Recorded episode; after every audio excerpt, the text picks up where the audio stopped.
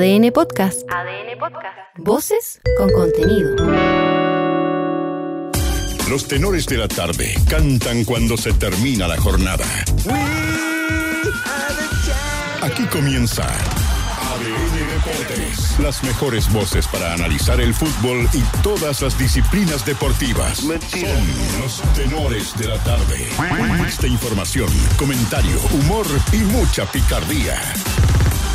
Conduce Víctor Cruces. El peor de todos. El mejor de todos. Con todo. El rey ha llegado. Ha El llegado. astro rey, Ha llegado. el ra del ADN.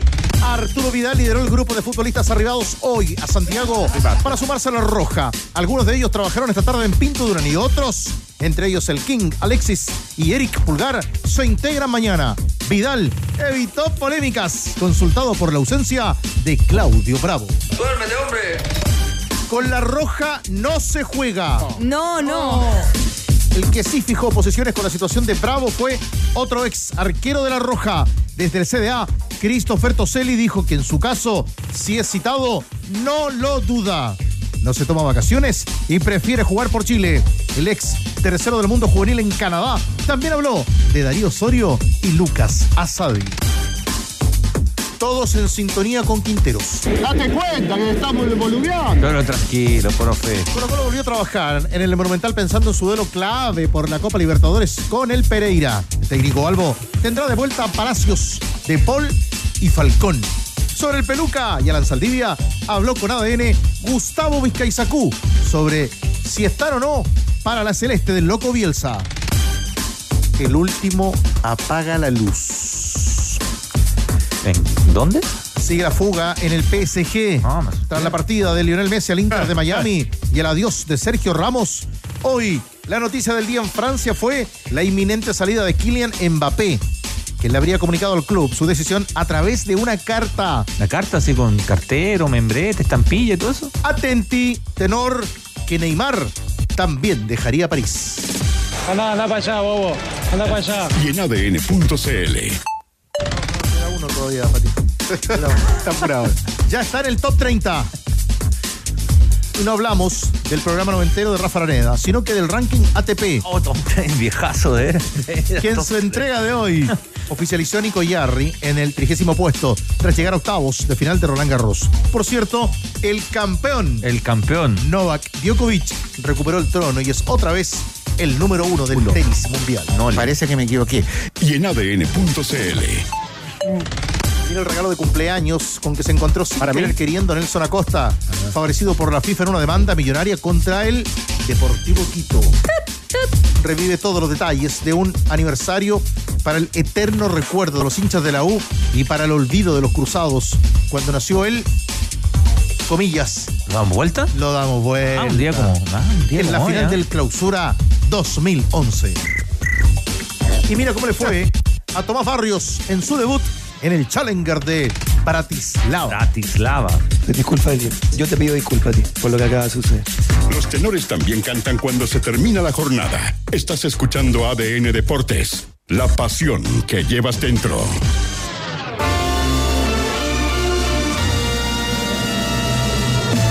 Buena, buena, tigre, el más diablo de los diablos. Cuando las serpientes evolucionaron más rápido que muchos venenos. La diferencia entre una Sos el tigre, ¿no? Sí. Ah, ¿cómo estás, tigre? No me saludas ahora. No, estamos comenzando, Lucas. Tranquilo. Lucas Ramón. Animal. Hola, ¿cómo le va? ¿Qué Qué pasa, animal? Qué gusto, campeón. Todo bien. Eh, está de cumpleaños.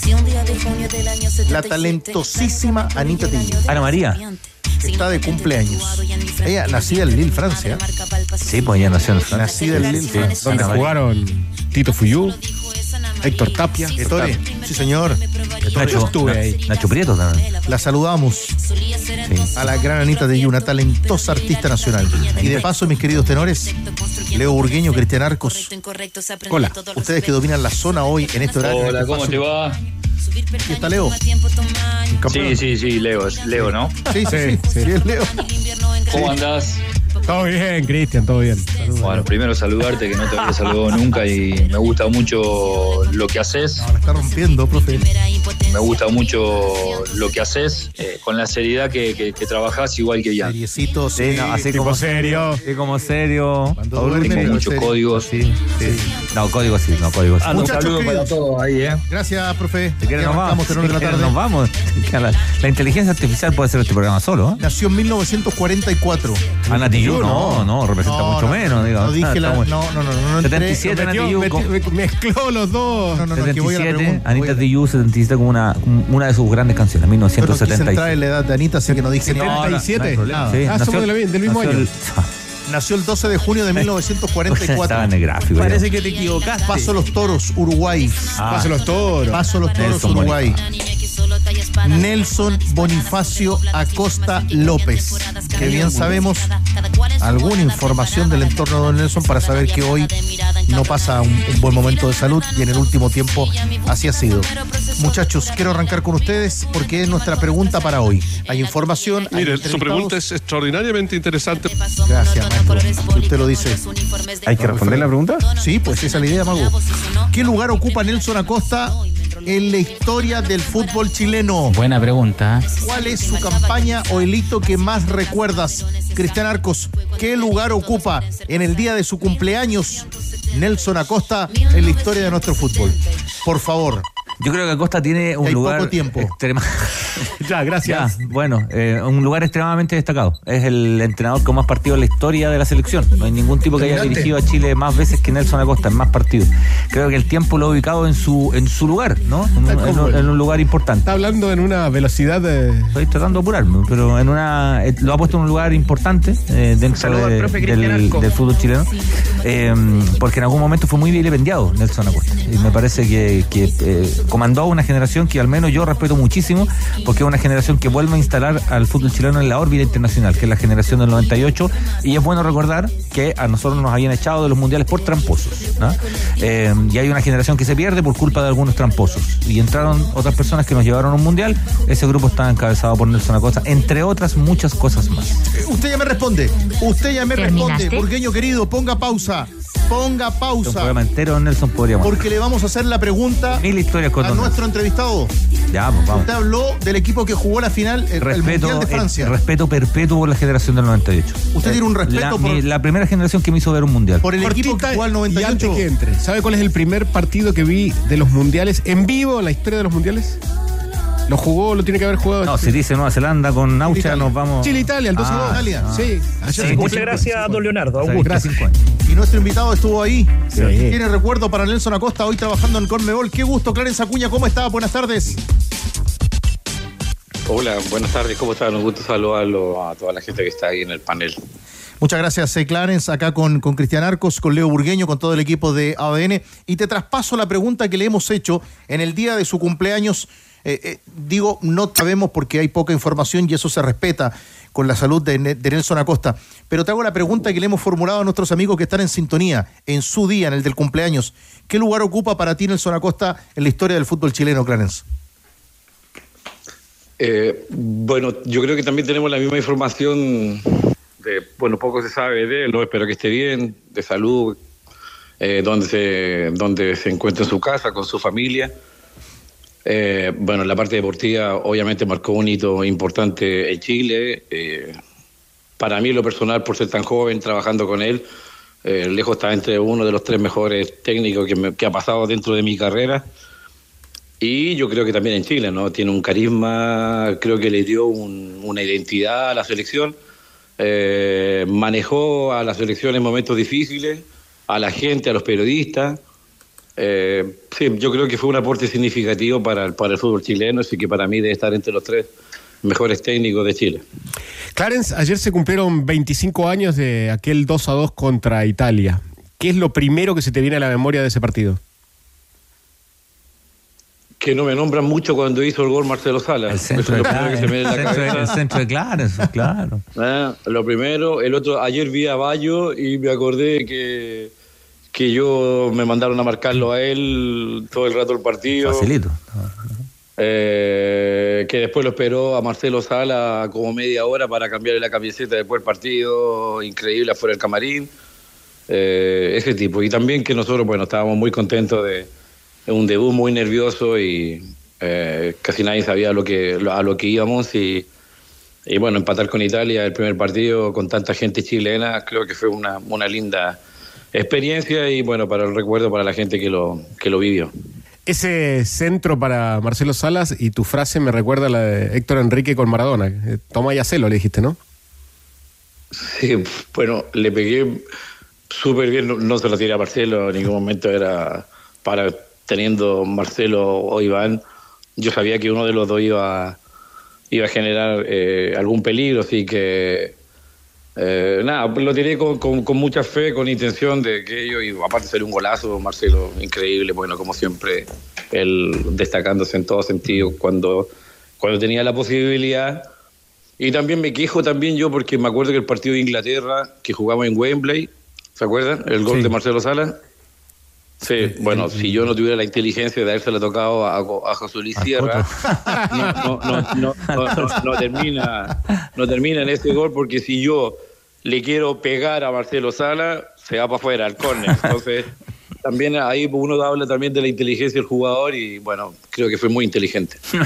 Eh, Clarence, el, eh, esa, esa generación, yo lo comentaba, ¿no? Al menos algunos tenemos un respeto perpetuo por ese, por ese grupo porque no habíamos visto a Chile en mundiales. Entonces, para los cabros más chicos hoy día, Chile que ya fueron mundiales, para ellos muy raro, ¿no? Porque Chile estuvo yendo permanentemente a mundiales, ¿no? Y ahora viene dos, dos eliminaciones, pero cuando nosotros nos criamos, Chile no iba a mundiales, ¿no? Por diferentes razones. Y ustedes logran clasificar a un mundial y logran eh, algo que fue, y es lo que te quiero preguntar, súper potente respecto a la, a la identidad. Chile jugó con Italia ese día y había más chilenos que italianos en el estadio, ¿no? Eh, y así fue durante los partidos de Chile en ese, en ese mundial. Independiente de los resultados, que además fueron, fueron importantes, eh, se generó una, una comunión y una identidad eh, y, un, y un lazo entre parcialidad hincha y la, y la selección que yo diría que, que es muy importante hasta, hasta hoy. Sí, mira, yo a veces siempre discrepo cuando, la, cuando a veces hacen preguntas o, o a veces colocan dentro de los eh, ítems de pauta eh, cuál es la selección mejor o, cuál es la que más destaca. Y yo creo que cada generación son todas importantes, todas generan un- una, una empatía al respecto. Después de tanto tiempo sin ir al mundial, eh, una eliminatoria increíble como, como, como fueron. Yo creo que también, claro, una lo- terminamos siendo el mundial el es el, es el precio más importante de ir para allá, pero también la eliminatoria, eh, cómo se gestó para poder clasificar por diferencia de goles eh, cada partido de local y visita, como igual son ahora, eh, llamaba mucho la atención porque también había mucha gente con nosotros. Y bueno, también había un grupo bastante importante con dos delanteros que, que destacado en forma mundial, que nosotros sabíamos del equipo rival que, que ellos siempre te dejaban cinco o seis jugadores a- atrás porque ah, lo respetaban mucho y eso era muy bueno también para nosotros. Y después, bueno, ir al Mundial también es, obviamente, es una experiencia nueva. Nosotros casi todos los que estábamos allá nunca habíamos ido, el día anterior lo juntamos y no sabíamos lo que íbamos a encontrar. Cuando lo paramos en el túnel con Italia, eh, nosotros estábamos con un pelerón, no sé si se acuerda, arriba con un polerón plomo feísimo. Sí. Y ellos estaban todos peinados con gomina, dos metros, Vieri mirando al lado, era increíble como nosotros mirábamos de reojo diciendo los zapatos para arriba, entonces era algo que nunca habíamos vivido y ellos, bueno, obviamente tienen la- habían están en todos los mundiales. Entonces, bueno, después de entrar al campo de juego, ver que tanta gente chilena también un poco, a mí me costó un poco entender, o sea, era estilo mundial pero en Chile, no era era buen Bordeaux pero en Chile. Era bien bien extraño. Entonces, eh, lo importante es que nosotros de una otra manera tratamos de dejar siempre bien puesto el nombre, la gente de Chile siempre acompaña en todos los mundiales donde participa, tiene bastante pasión por, por su selección y también los jugadores, sí, desde todos los que han pasado siempre tienen una tal impronta y una identidad que, que ojalá Dios quiera en esta nueva eliminatoria eh, tenga la posibilidad Chile clasificar. Bueno, qué, interesante es escucharte, Clarence, hoy mirando, recordando esa, Copa del Mundo, pero también dando espacio para, para la anécdota también, para lo que significó también estar ese día y vivir cosas tan importantes. Cuando dijiste me crucé a Roberto Bayo es porque él estuvo en la Copa del Mundo Sub-20, donde también estuviste en tu trabajo de, de Conmebol. Uno mira hoy cómo Uruguay logra, con un gran trabajo con futbolistas que están en esta categoría, pero se ven, se escuchan muy preparados para jugar fútbol profesional. Y nosotros miramos desde lejos, Clarence, como fútbol chileno. Eh, este fin de semana hay, finales de todas las categorías y todo es en Quilín. Uno a veces no entiende todo en Quilín, ahí donde ven algunos poquitos cómo se juegan, no, no en estadios grandes como quisiéramos. Eh, sentimos que estamos tan lejos. ¿Y cuál es tu visión del fútbol sudamericano, de esa Copa del Mundo de Uruguay y lo lejos que nos ha tocado estar a la hora de competir en torneos sudamericanos? Bueno, mira, primero te voy a hablar un poco lo que lo que fue el mundial. Eh, realmente felices de ayer, estábamos muy felices por, porque porque un equipo sudamericano nosotros ya éramos campeones de la sub-17 de mundial, ahora el sub-20 y anteriormente obviamente en Qatar eh, nuestra selección de, de Argentina. Entonces, como, como Conmebol, estamos muy contentos del desarrollo que estamos realizando, el trabajo que realiza toda la, toda la gente que está en Conmebol y también eh, toda la federación en sí, que, que un poco eh, hay un trabajo de una planificación, hay, un trabajo de fondo que, que no es casualidad.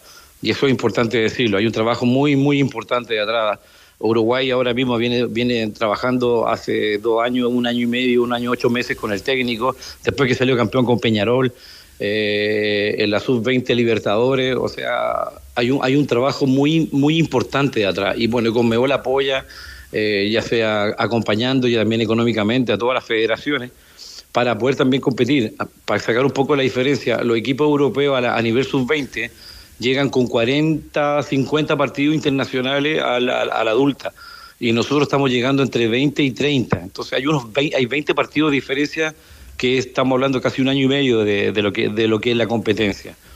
Entonces, que ahora nuevamente los equipos sudamericanos vuelvan a competir, que vuelvan nuevamente a estar en el sitial, eh, y, aparte jugando bien al fútbol. Uruguay, ya sacamos esa típica frase que ellos tienen, la, la garra charrúa, que, un poco lo identifica que la tiene, pero ayer ganó categóricamente, lo pasó por arriba Italia. Italia venía siendo el mejor equipo y casi 15 oportunidades de gol y ellos tuvieron dos. O sea, un dominio absolutamente todo el partido. Y jugando muy bien al fútbol, que es la clave de esto, y un trabajo de atrás. Entonces, todo ese tipo de acciones que van sucediendo dentro de, de cada momento tienen un logro significativo. Entonces, siempre nosotros estamos hablando, los procesos son súper importantes, tiene que haber una planificación, tiene que haber una estructura que te pueda sostener, tiene que haber, tiene que haber gente capacitada. Y bueno, y para eso nosotros siempre estamos trabajando, constantemente estamos haciendo charlas, estamos compartiendo, estamos viajando por todo el mismo. Ahora tuve la posibilidad de estar con la gente de Boca Juniors, de Argentinos Juniors, estuve con Milito, estuve con Vélez Farfield, estuvimos con estudiantes, estuvimos con Independiente. Entonces vemos que de una u otra manera ellos también están trabajando todo lo que es la edición inferiores, buscando al jugador y el destacado y que se pueda sostener en el tiempo. Lo vuelvo a repetir, los caminos cortos no existen, entonces tiene que haber siempre una planificación de, de base y también no lo digo solamente por Chile, que ustedes me preguntan por Chile, que obviamente a mí siempre me gusta que Chile esté en todos los mundiales y esté en todas las clasificatorias, pero a veces cuando a veces termina una eliminatoria sus 17, sus 20 y echan a todos los técnicos y empiezan de nuevo, quiere decir que no hay un trabajo, quiere decir que no hay una planificación, porque los resultados no son solamente por clasificar, sino porque por el tiempo. Te doy el ejemplo, Argentina. Argentina viene trabajando hace cuatro o cinco años de la misma manera. Placente, no sé si conocen a Placente al técnico. Diego Placente, el, ex lateral. Diego, Diego, Placente está en la sub-15. En la sub-15 está trabajando después hace tres años, hace tres años que estaba trabajando en la sub-15 y después él jugó ahora la sub-17 y, clasificó al Mundial con esos mismos jugadores. O sea, allí tres años jugando con eso y los jugadores ahora la sub-17 clasificó al Mundial que ahora yo creo que va a ser una muy buena participación. Y así lo ha hecho Ecuador, así lo está haciendo Colombia. Bueno, Brasil, que yo creo que fue la gran decepción, entre comillas. Nosotros creíamos que Brasil, con todo el potencial que ha tenido, bueno, sabemos que también nos, nos dieron la posibilidad que vinieron algunos jugadores eh, para participar, pero yo creo que esos son procesos que se tienen que sostener y después sobre todo se van a ver ahora que, que tenemos la posibilidad que en el, en el Mundial que viene van a poder clasificar seis selecciones y media, que yo creo que tienen que ser siete.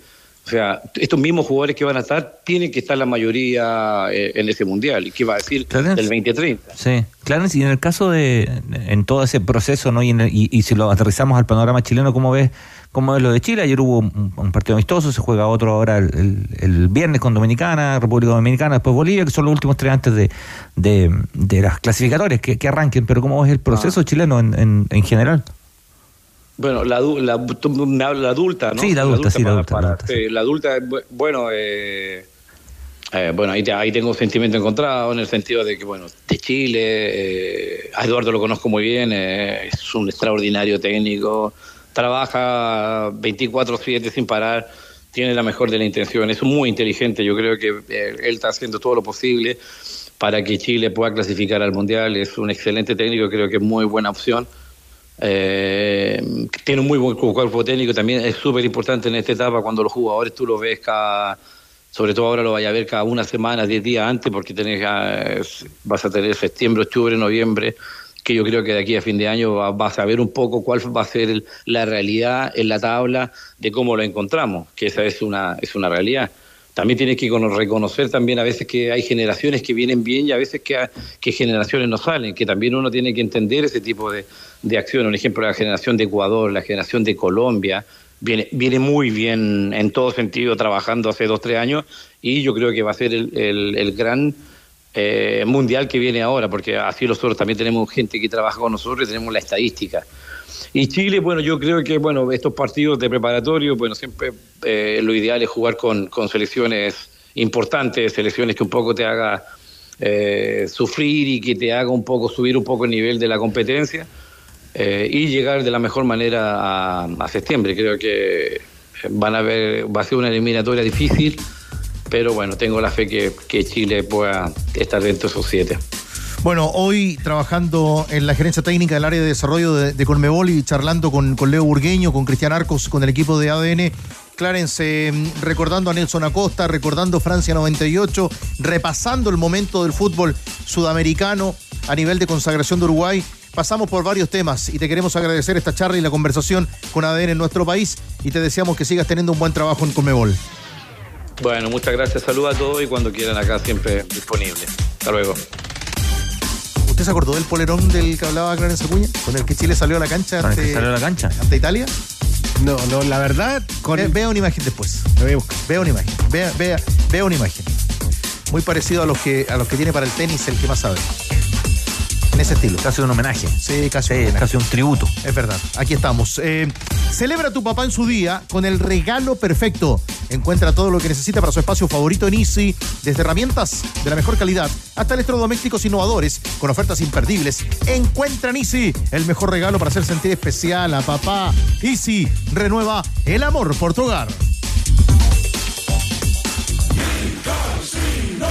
Gana millón de pesos en micasino.com con tu favorito del fútbol. Regístrate con la palabra noche. Noche. Y duplica tu primer depósito de inmediato. Disfruta de apuestas simples combinadas, total de goles y mucho más. Cuando el señor dice corner, micasino.com. Juega, gana y sobre todo, cobra. ¿Ya hay opiniones? ¿Hay opiniones? es la pregunta? Ese gol de. El cabezazo de Sala, yo creo que está en la lista de los goles más gritados de la selección La chilena. victoria de la Sí. selección. ¿Sabe? Sí, sí. ¿Sabe? Antes de las opiniones, Sí, mi buen sí. amigo Vitoco Bustamante. manera de gritar ese gol. Oiga, mi buen amigo Vitoco Bustamante, hincha de la Católica, dice que él recuerda un hito de Nelson Acosta. ¿Ya? Haber decidido la titularidad en Colombia de Claudio Bravo Yo estuve ahí, viejo, sí. por sobre Tapia y Herrera. Tape Herrera. Durante toda la semana se habló Tape Herrera, Tape Herrera, Tape Herrera y, y le dio el arco a, a Bravo, a un joven Claudio Bravo en aquel minuto.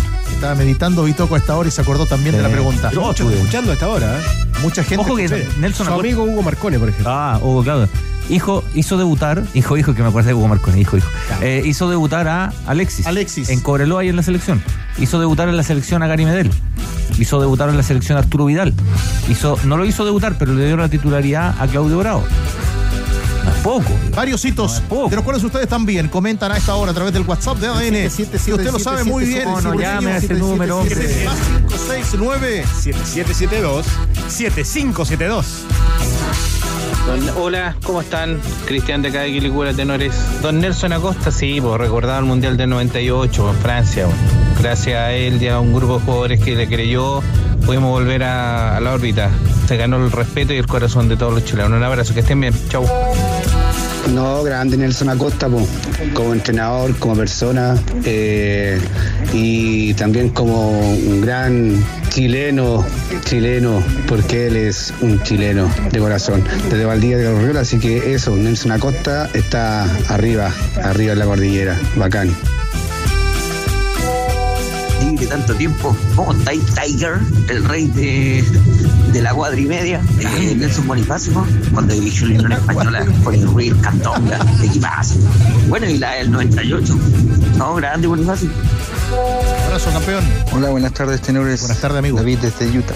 Yo pienso que el señor Nelson Acosta fue importante en el fútbol chileno, ya que sacó campeón a Everton, sacó campeón al Inversible de Cobreloa y además volvió a llevar a Chile al Mundial. Evolución del fútbol chileno. Un gran saludo, muchachos. Amigo. Don Nelson Bonifacio Acosta es un histórico dentro del fútbol chileno. Poco reconocido, solamente le reconoce en el Mundial y la- el tercer lugar en eh, los Juegos Olímpicos. Pero la mayoría tiene mala memoria y solo recuerdan de, de Bielsa. Todo el mundo Bielsa, Bielsa, los Bielsa Lovers. Regalito, el amigo. Informamos, opinamos y te damos pelota. Estás escuchando ADN Deportes con los tenores de la tarde. Siguen los lujos. Estás en ADN Deportes. La pasión que llevas dentro. Vamos a saludar a nuestro próximo invitado. Corre el programa con mucha dinámica. No, es una locura. Eh, un par de informaciones. A ver, eh, usted la vio en adn.cl y si no la vio, la recordamos. Lawrence Vigorú interesa al Borley, que recién ascendió la Premier. ¿Qué equipo, perdón? Al Borley. Muy bien. suspendido el Guachipato Magallanes. Pero si yo lo- a mí me han dicho que así se pronuncia. Te lo dijo. Pato Barrera, le dijo. Bin Hassim Altani. Bin Hassim. Dinero catarí para comprar el Manchester United. Ah, bueno. El equipo que más ha gastado en los últimos 10 años. Porque ahora, como ven, y listo. Y Ener Valencia, nuevo jugador del Inter de Porto Alegre. Bueno, Ah, pensé que iba a decir de Inter de Miami. Inter de No, Miami. no, Yo también no, empecé no, a no. decir Inter de Miami. También estuvo en el No, Mundial vaya. Sub-20 viendo el desarrollo de la competencia en Argentina. Nuestro próximo invitado. Sí, porque justo había encontrado los polerones del 98, seguramente lo tendría. El, el que vamos a entrevistar seguramente tenía esos polerones. Al Borley. No, yo creo. Pero viste cómo me salió, ¿Me salió bien o no, Andresito. ¿Me salió bien o me salió mal? Salió bien Very good. Borley. Gracias, querido. Very nice. Hernán Caputo en línea. ¿Cómo está, Hernán? Buenas tardes, técnico de la Sub-17. ¿Cómo le va? Tigre, ¿cómo estamos? Un abrazo grande, Leo, Cristian, ¿qué tal? Un abrazo para todos. Eh, los tenía, Eh, ya, qué ya sabía, como Siempre buen un entrenador, gusto, siempre un sabe gusto. quiénes están ahí. Siempre un gusto. Por favor. Leo, usted primero. Vaya nomás. El primero, eh, saludarlo a, a Hernán y después eh, su balance, digamos, de este Mundial Sub-20, teniendo en cuenta que el campeón del mundo jugó contra Chile en, en, digamos, en el Sudamericano su- eh, Sub-20. Más allá de que Sí, ¿qué tal, a cargo otro ¿Cómo? ¿Cómo estás, Hernán? Eh, uf, a ver, con respecto al Mundial, la verdad que, bueno, muy bueno. Eh, me gustó ver eh, principalmente estrategia, había mucha estrategia, mucho tema táctico en, este sub- sub-20 y me pone muy contento por Uruguay y aprovecho a felicitar a la gente amiga eh, que tengo, eh, que, que la verdad que lo tiene muy bien merecido porque fue muy buen competidor y lo hizo muy bien en el sudamericano. Hernán, el, eh, co- con el paso del, del tiempo, ¿no? Porque de repente las primeras evaluaciones te dan una cosa y con el tiempo uno puede ir calculando, matizando cierto, ciertas cosas y ciertos análisis. Eh, ¿cómo, ¿Cómo evalúas lo último, lo último que hiciste con la selección después de una primera fase fabulosa, una segunda en donde las cosas no se dieron, eh, no se dieron para nada, ni en resultados, ni tampoco, ni tampoco en juego, de- después de una, insisto, una primera fase que, que fue muy superior a la que muchos eh, esperábamos, me, me incluyo. Eh, ¿Cuál es el análisis que, ha- que haces ahora con el tiempo y, y en qué estás tú, digamos? ¿Cu- cu- ¿Cuál es tu perspectiva para continuar al frente de- del seleccionado? Sí, yo creo, bueno, yo creo que hiciste un muy bien análisis, un buen análisis, Cristian. Creo que lo único que, lo último que faltó, yo creo que fue mala, fue malo el, hexagonal y es una realidad. Hay que ser bien autocrítico. Creo que no, no estuvimos a la altura debido a lo que, a lo muy bien que hicimos las cosas en fase de grupo. Eh, pero bueno, y con respecto a, mi estado actual, tengo contrato hasta el 31 de diciembre de este año. Eh, y bueno, eh, en, mi, mi contrato dice que bueno soy entrenador de la sub-17 y que soy también estoy encargado de la parte metodológica, de la parte de método de juego, cómo entrenar, de otra categoría también, que es la sub-15, la que está en entrenamiento actual y que tiene sudamericano eh, en noviembre. Y bueno, nada, creo que también con, con mi experiencia, con mi tiempo, esperar eh, poder conversar con, con, la gente, principalmente con Rodrigo Roble, que es gerente de selecciones, que ya, que ya hemos conversado, y junto a eso también poder agradecer, tener esta posibilidad de poder haber ido al, al, al Mundial Sub-20, ¿no? es parte de las capacitaciones que genera la federación, eh, porque también esto me, me, ha ayudado mucho. También fui con Ariel Leporati, que que que era importante que, tuvi- que estuviese ahí. Y esperando, esperando también una decisión, pero también trabajando con, con, eh, con esta categoría que, que decía. Hernán, pero si Rodrigo Robles te dice, ¿qué es lo que pretendes? O sea, ¿qué es lo que, eh, que Hernán Caputo quiere? ¿Qué, ¿Cuál es tu respuesta? Ah, bueno, muy bien estuviste, Leo. Estuviste acelerado en esa, en esa pregunta. Yo creo que, eh, bueno, he estado en su 15, he estado en su 17. Creo que me gustaría mucho, por supuesto, tener este desafío que, en el 2025 se van a cumplir este, ya 12 años de, de no haber clasificado a mundiales sub-20. Me gustaría poder tener la posibilidad de, ese desafío y también porque he estado en, en estas categorías 17, 15, por tiempo ya en Sudamericano, en, con posibilidad de clasificación a mundial también en 17, creo que sería un muy buen desafío, ¿no? Y poder también generar lo que tiene que ver con, con, con la parte metodológica, ¿no? De las selecciones, por mis años ya que son más de 10 en la selección y que creo que conozco muy bien. Y además es parte de lo que decía Clarence Acuña recién, ¿no? o sea, de- del proceso de, por ejemplo, Placente, sub 15, sub 17, y en este caso sería sub 17, sub 20, que son los mismos, o sea, una base de los mismos jugadores más allá de la, de la evolución de cada uno de ellos.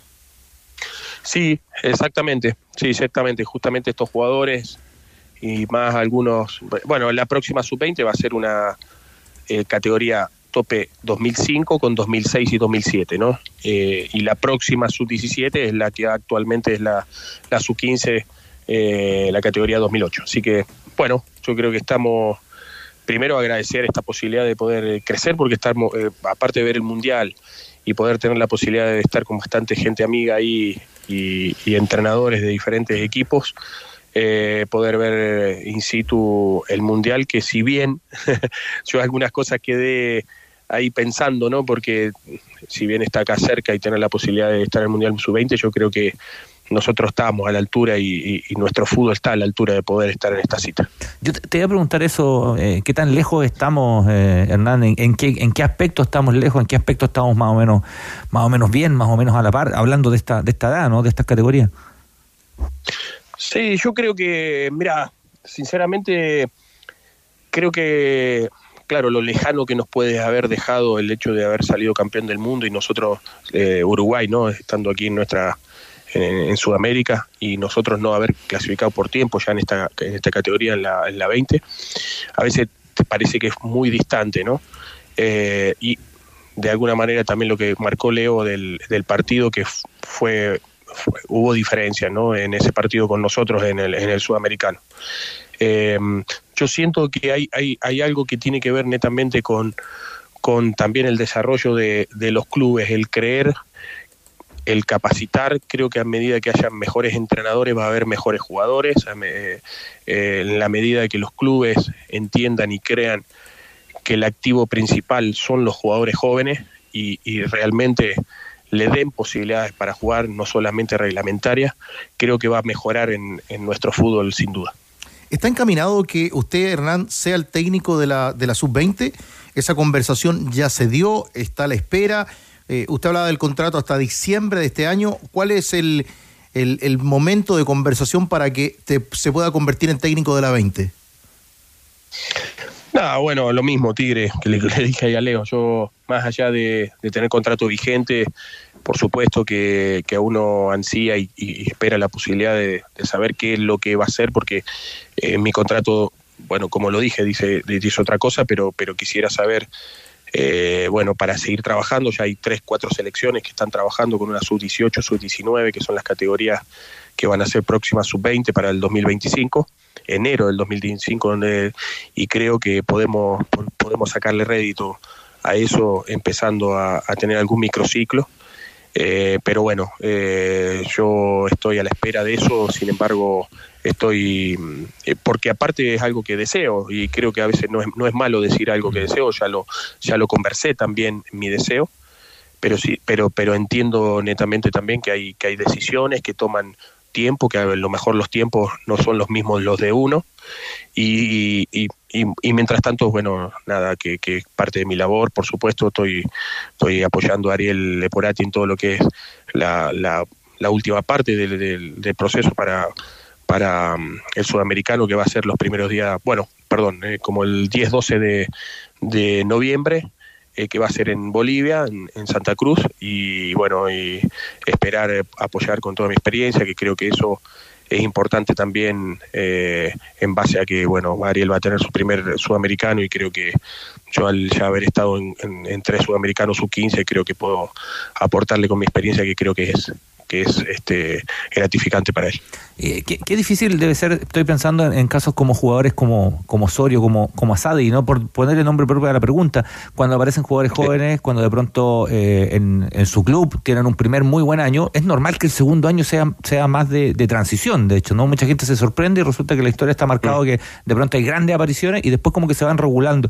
Pero cuando cuando llegan ofertas importantes de afuera y uno piensa, bueno, ojalá el chico se consolide primero en su club eh, y juegue mucho y juegue en su selección, eh, versus que llega una oferta que de pronto es muy difícil decirle que no. ¿Cómo, cómo manejar eso desde el punto de vista eh, formativo, Hernán? Porque uno no se puede meter en el bolsillo del, del, del futbolista, digo. Sí, sí, mira, la verdad me, tocó, bueno, me tocó estar con ellos, lo tuve en, en selección. Sí. Es algo que conversé un poco con varios colegas aquí eh, cuando bueno cuando estuve ahí en, el mundial principalmente porque cada país tiene somos diferentes por supuesto en el desarrollo y en diferentes cosas. Eh, entonces cuando llegan jugadores jóvenes a los primeros equipos o, o, a los radares de, de equipos grandes y, y, de Europa principalmente donde do, todo jugador sudamericano quiere llegar yo creo que cuando llega esa posibilidad el jugador chileno tiene que irse porque porque primero que es una si es una muy buena posibilidad para el jugador y económicamente para el club y también para el jugador eh, debe irse porque se va a terminar de formar en, en, en, clubes desarrollados que tienen mejor infraestructura y eso no lo voy a no lo voy descubrir yo.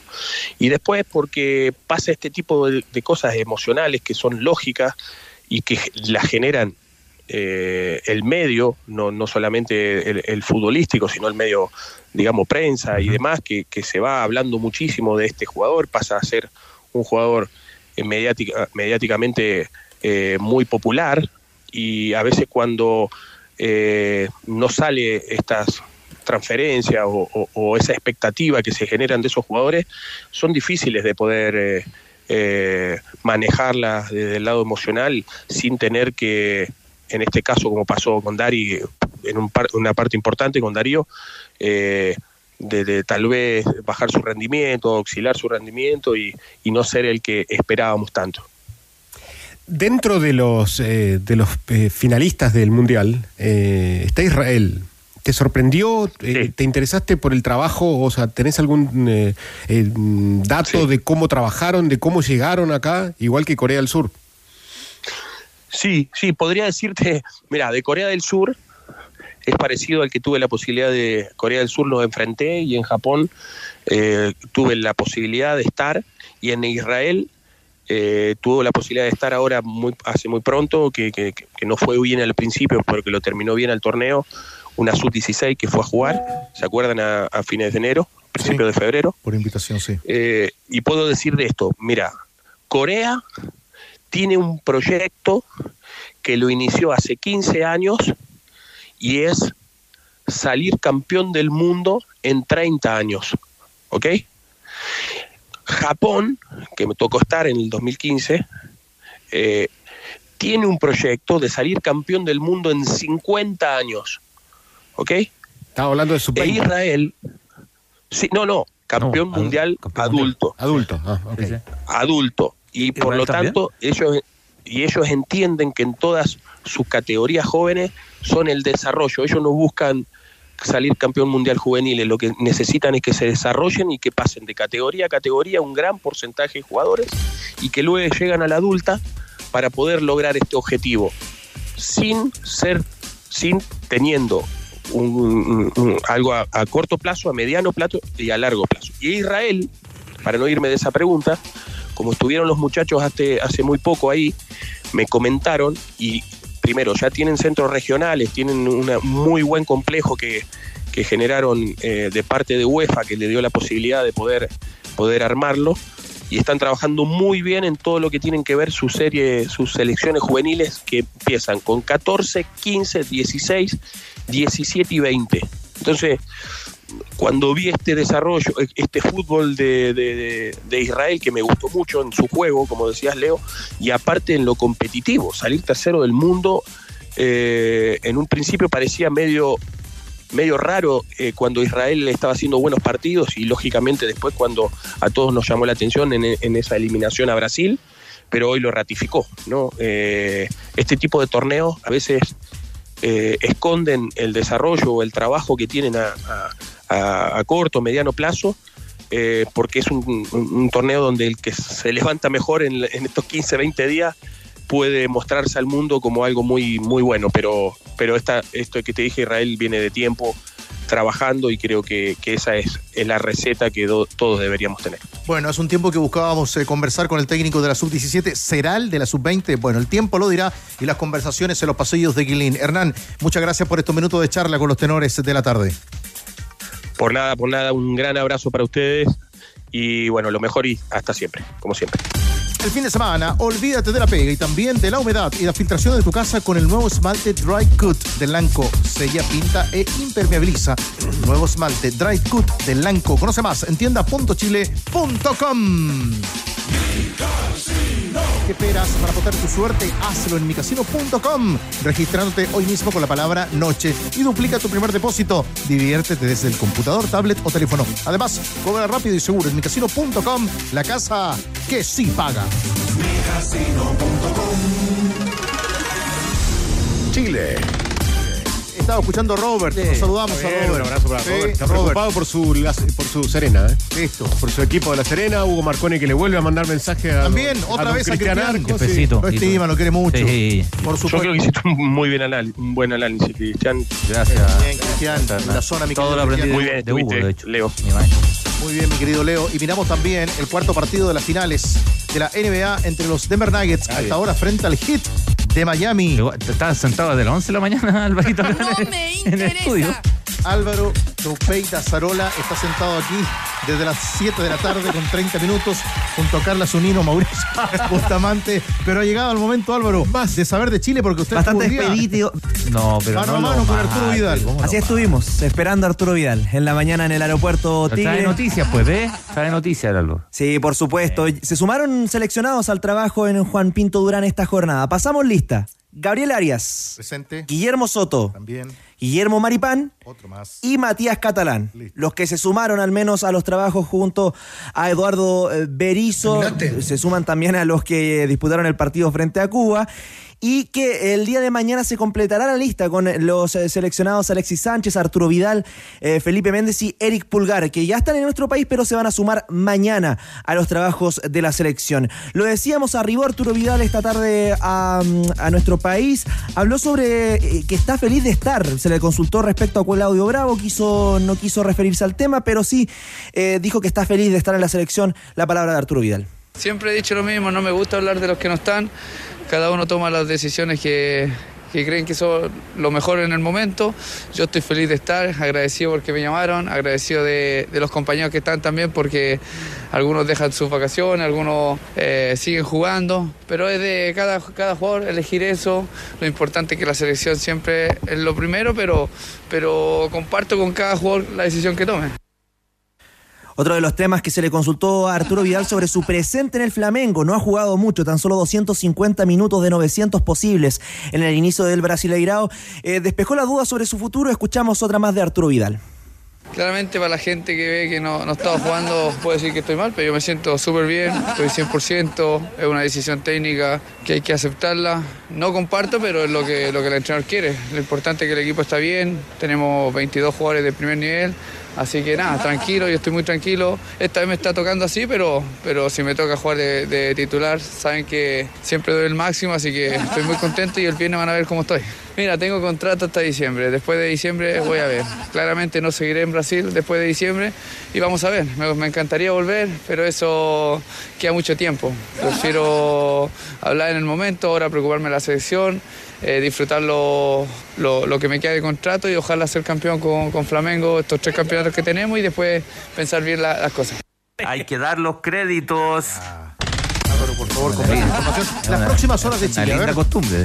Sí, eh, vuelven a los entrenamientos mañana, ya está con eh, plantel completo. Eduardo Berizzo mañana estará eh, sumándose a los últimos seleccionados y también marcar que al menos en la tiquetera aparecen agotadas las entradas para este viernes, este, sa- eh, el Sausalito, 16 de junio, 20-30 horas, viernes, efectivamente, frente a República Dominicana en Viña del Mar. Habían 2.000 tickets. Estaba ahogado hoy mi compañero, ¿no? ¿Qué Hoy día- pique se mandó, eh? Sí, nos pegaba un pique para alcanzar a Arturo. Lo escuché hoy día a las historia. 14, sí, que salió por otro lado. Por otro Sí. lado llegó ahí al. Pero ahí está. Yo pensé que lo había buscado al aeropuerto en el, el Alto de La Paz. Poquito Ah, pero ahí está la cuña, la declaración de Arturo Vélez, que dijo sus cositas. No quiero hablar de, de Bravo, pero habló igual. Se reporta a esta hora el triunfo parcial en 63 minutos, partido pendiente del ascenso, la victoria parcial de la U de Conce 1 a 0 frente a Puerto Montt. Fue de Ramírez, ¿ah? Esta Fue, es fue de, finalísima. Esta es fue finalísima. de cumpleaños, mi querido Miguel Ramírez, ayer. Pone a tres puntos. eh. A tres, sí. No te pierdas los cuartos de final de la Copa Chile Easy, la copa que une al país, une a la familia del fútbol y vívela por TNT Sport. TNT. ¿Cuánto resta? No, empezamos recién. Restan 15 a 8. No, estaba en el primer cuarto. pues. Restan 5 minutos para el final Para del el primer final del cuarto. Si gana- La ventaja de Denver 15-8 sobre Miami. Si gana al. Denver hoy. Se acabó. No, pero además eh, sería el primer título en la historia de los Nuggets. Nuggets. Además con un Nikola Son los Jokic Nuggets, ¿no? que la está rompiendo. Las pepitas. Las de- pepitas. de oro. Sí, sí, sí. No tenía idea, weón, no tenía idea. Las pepitas. Ahí veremos qué, cómo termina hoy la historia. Muy bien la NBA no poniendo al mismo horario. No, trataron de, que, de no toparse con nosotros. Eh, es verdad, ustedes lo habían dicho. Sí. Es verdad. Eh, este Día del Padre, UNICEF te invita a ser un papá presente y cariñoso en la crianza de tus hijos e hijas. Aprovecha el tiempo con ellos Arde, y papi. para ellas, para conversar, escucharlos, compartir las actividades cotidianas. Claro, va en la línea de lo que queríamos mencionar. Participa de las actividades relacionadas con su educación, por ejemplo. Por ejemplo. Con el cuidado de la salud. Claro. A propósito de lo que marcas. Conoce más consejos para ejercer una paternidad activa Si no aprendió con eso, Dios no aprendió. redes sociales. No aprendió con nada, mi compadre. Chile. Papá, tu cariño tiene poder. Para que te eduques. Eso es lo que buscábamos con, Sí. con UNICEF. Unicif, miraba- Unicif, como dijo Nacho Barca, sí. Claro. Un abrazo. El sábado estuvo intratable. Em, la cantidad de títulos que ganó el Milan bajo la presidencia de. ¿Quién ha partido Ah, hoy? Berlusconi. Silvio Berlusconi, Leo. Además, no solamente eh, por los títulos que ganó, sino por lo, obviamente que lo- los, los grandes equipos se hacen en base a títulos. Pero yo fue, yo creo que fue con Arrigo Sacchi, el- esa, cuando trae a Arrigo Sacchi, que era en un momento en que no, que no había entrenadores que no habían sido jugadores. Y era muy difícil lograr convencer cuando lo trae de Parma. Eh, Berlusconi asume en el 86 como entrenador, lo trae al año siguiente a, mm, a Arrigo Sacchi y es el gran cambio del fútbol mundial antes de lo de Guardiola. Y era, y era muy difícil cambiarle la mentalidad a los italianos, siendo que ya llevaban tres títulos del mundo, que jugaban, tenían una forma de jugar, y ese equipo de Arrigo Sacchi fue la última revolución táctica, digamos, antes de- del Barcelona de Guardiola. Es un personaje extremadamente controvertido, eh, Berlusconi, ¿no? Pero, pero hay una. Acá me refiero solamente, o Sí, estoy sé, no, solamente de la parte de Lo- lo futbolística. sé, es que lo voy a ligar con, con- con eso y que también tiene que ver con lo futbolístico y tiene que ver con ejemplos que se dieron en, otro lado del mundo y que son objeto de estudio incluso, ¿no? Que tiene que ver con eh, eh, su presencia como un hombre poderoso. Él se hace poderoso a, a partir de muchas empresas, muchas de ellas ligadas a medios de comunicación. O sea, medio de comunicación es un millonario que tenía el poder económico, que adquiere eh, la propiedad y la conducción del Milan, como bien lo explicó Leo, con una revolución que en su minuto era mirada con desdén y que después era sinónimo de buen fútbol. Cuando nosotros éramos chicos, se hablaba del, del te, te creéis del Milan, digamos, ¿no? no del Barcelona ni del City, era, era, el, era, era el Milan, era el Milan. Eh, y después le faltaba la pata política, po.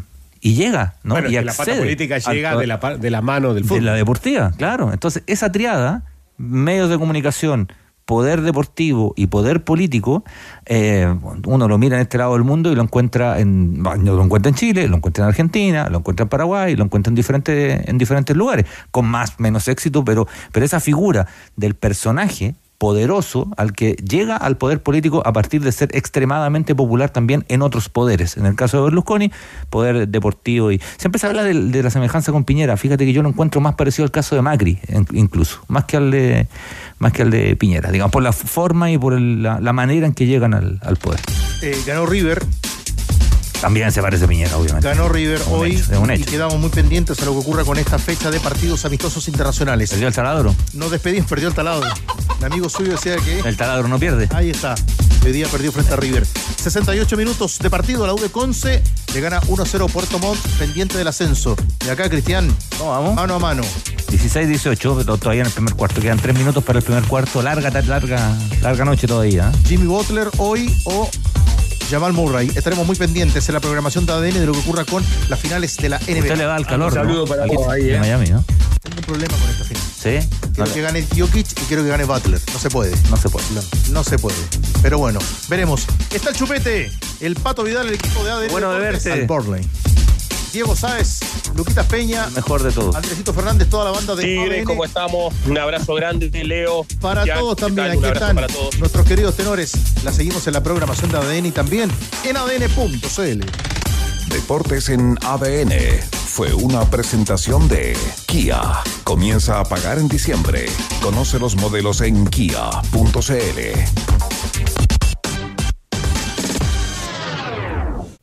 Bajamos el telón. Los tenores vuelven mañana para otro auténtico show de deportes. Revive este capítulo y todos los que quieras en adn.cl en la sección podcast. No te pierdas ningún análisis ni comentario de los tenores ahora en tu plataforma de streaming favorita.